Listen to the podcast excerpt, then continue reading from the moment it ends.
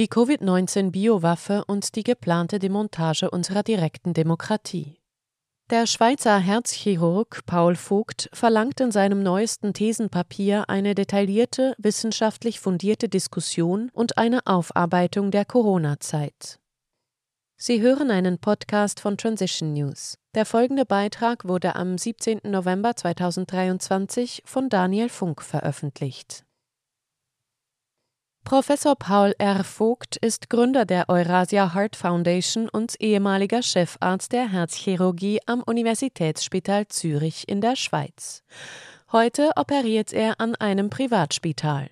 Der Wissenschaftler kritisierte in der Covid-Zeit die Schweizer Behörden und deren wissenschaftliche Taskforce. Dasselbe galt für die Krisenbewältigung der meisten westlichen Staaten.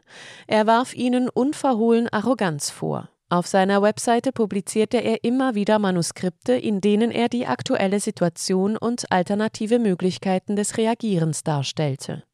Vogt forderte zum Beispiel eine Abkehr von der einseitigen Strategie mit dem Expressverfahren zugelassenen Impfungen hin zu Therapiemöglichkeiten mit bekannten, billigen Medikamenten, was in günstigen Studien schnell überprüft werden könne. Das Fehlen von solchen Therapievorschlägen bezeichnet er als therapeutischen Nihilismus. Vogt folgert Hätte es eine wirksame medikamentöse Kombinationstherapie zur Behandlung von Covid-19 gegeben, hätten die mRNA-Impfstoffe nicht über eine notfallmäßige Zulassung auf den Markt gebracht werden können. Am 8. November publizierte Vogt die neue Arbeit Die Covid-19-Biowaffe und die geplante Demontage unserer direkten Demokratie. Er verlangt eine detaillierte, wissenschaftlich fundierte Diskussion mit dem Ziel der Aufarbeitung der vergangenen dreieinhalb Jahre Pandemie. Er bezeichnet die Covid-Zeit zwar als Pandemie, sagt aber deutlich, dass das eigentlich gemäß traditioneller Pandemiedefinition falsch ist. Auch mit den geplanten Änderungen der internationalen Gesundheitsvorschriften der WHO und ihrem Pandemievertrag setzt er sich kritisch auseinander und warnt, dass dieser Pakt bei Inkrafttreten das Ende der Souveränität in Gesundheitsfragen bedeuten könnte.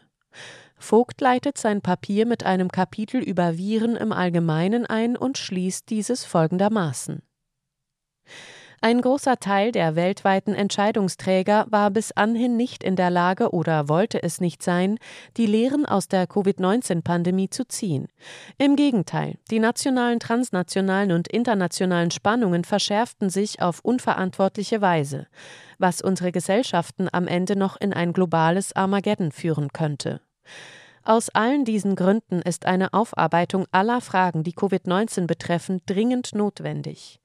Intransparenz, geheime Verträge, Beschönigung unliebsamer medizinischer Fakten werden nur dazu beitragen, den vor und während der Pandemie aufgetretenen Vertrauensverlust noch zu verstärken.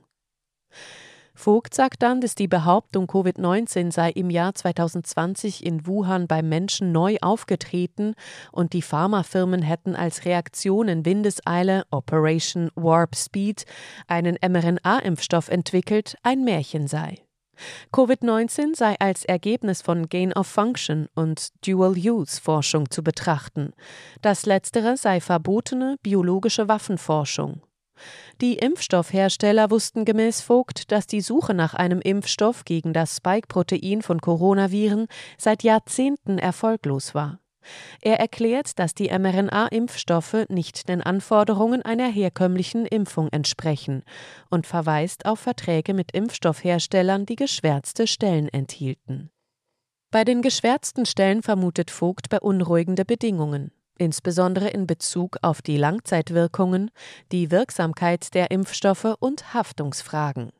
Kritik übt er auch an den Aussagen der Politik und des Schweizer Bundesamtes für Gesundheit, die die Impfstoffe als sicher und effektiv darstellen, während die Verträge angeblich Unsicherheiten hinsichtlich der Langzeitwirkungen aufzeigten. Er bilanziert in Bezug auf die Impfstoffe der beschränkte Effekt der Impfstoffe ist vollumfänglich erwiesen. Sie können weder wiederholte Erkrankungen noch die Weitergabe des Virus verhindern. Damit stellt sich die Frage, ob die Impfstoffe überhaupt wirksamer sind als günstige medikamentöse Kombinationstherapien. Zugegeben, schwierige Zeiten für unsere Entscheidungsträger. Niemandem war klar, was auf uns zukommt und nachher ist man immer schlauer. Aber in diesem Fall mangelt es auffallend am Willen, dies einzugestehen.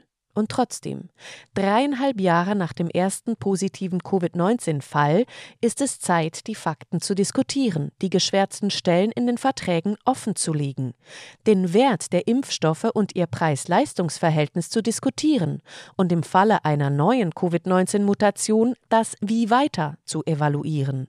Ohne Evaluation ist eine neue Impfrunde ein No-Go. Vogt stellt auch kritische Fragen zu den Aktivitäten der globalen Impfallianz Gavi, insbesondere im Zusammenhang mit der Schweiz.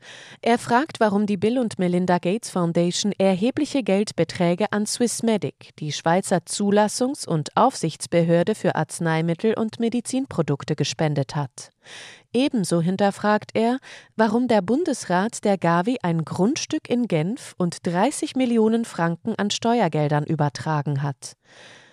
Er betont weiter, dass diese private Organisation finanzielle Unterstützung von verschiedenen Regierungen erhalten hat und ohne demokratische Legitimation den Status eines exterritorialen Gebietes erhalten hat. Die Verbindung von Gavi mit verschiedenen globalen Organisationen, darunter der Bill und Melinda Gates Foundation, der Weltbank, der WHO und der UNICEF, wird von Vogt ebenfalls in einem kritischen Licht betrachtet. Zum Schluss fordert Vogt eine transparente Aufarbeitung der vergangenen Jahre der Pandemie, die kritische Analyse der Effektivität der Impfstoffe, die Rücknahme aktueller Empfehlungen und die Offenlegung von Verträgen mit internationalen Organisationen. Er weist auch auf den möglichen Abbau der direkten Demokratie und den Verlust der Souveränität der Schweiz hin. Der Text schließt mit dem Appell an die Bevölkerung, das Recht auf Information und eine kritische Diskussion einzufordern. Sie hörten einen Podcast von Transition News. Mein Name ist Isabel Barth. Ich wünsche Ihnen einen schönen Tag, bliebe Sie gesund und ich sage bis zum nächsten Mal. Dieser Podcast konnte nur entstehen, weil zahlreiche Leserinnen und Leser Transition News regelmäßig durch Spenden unterstützen. Wenn auch Sie uns unterstützen wollen, klicken Sie den entsprechenden Button auf unserer Webseite an. Vielen Dank und merci vielmal.